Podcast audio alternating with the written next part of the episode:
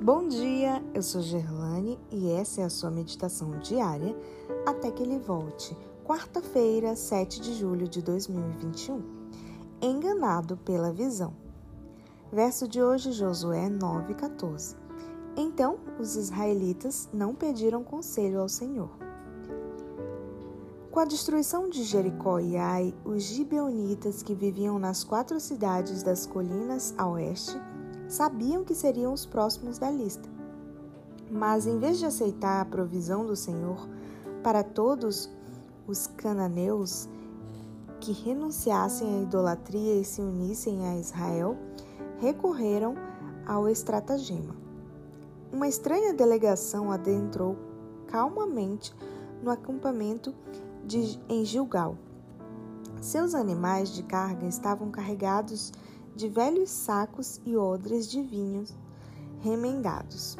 Os próprios embaixadores usavam sandálias gastas e roupas velhas. Os gibeonitas haviam escolhido os melhores recursos visuais e seus principais atores para a ocasião. Chegamos de uma terra distante, explicaram. Fazei, pois, agora aliança conosco. Deus tinha advertido especificamente a Israel quanto a fazer qualquer tipo de aliança com os cananeus. Por isso, Josué e seus oficiais superiores tiveram esta dúvida: Porventura habitais no meio de nós, como pois faremos aliança convosco? perguntaram. Com gestos cativantes e convincentes apelos, os gibeonitas mostraram a Josué e seus homens o pão bolorento que supostamente foi tirado quente do forno quando partiram.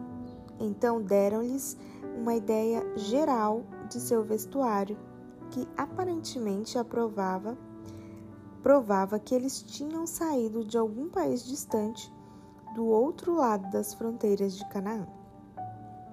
Josué e seus príncipes sentiram que não necessitavam importunar o Senhor, visto que consideravam ter elementos suficientes para a tomada de decisão.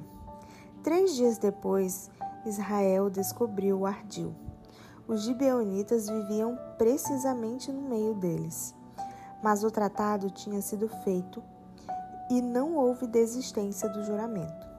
Muitas armadilhas da vida poderiam ser facilmente evitadas se tão somente confiássemos no Senhor em vez de nos apoiarmos no próprio entendimento, como fizeram Josué e seus liderados. Reconhece-o em todos os teus caminhos, e ele endireitará as tuas veredas.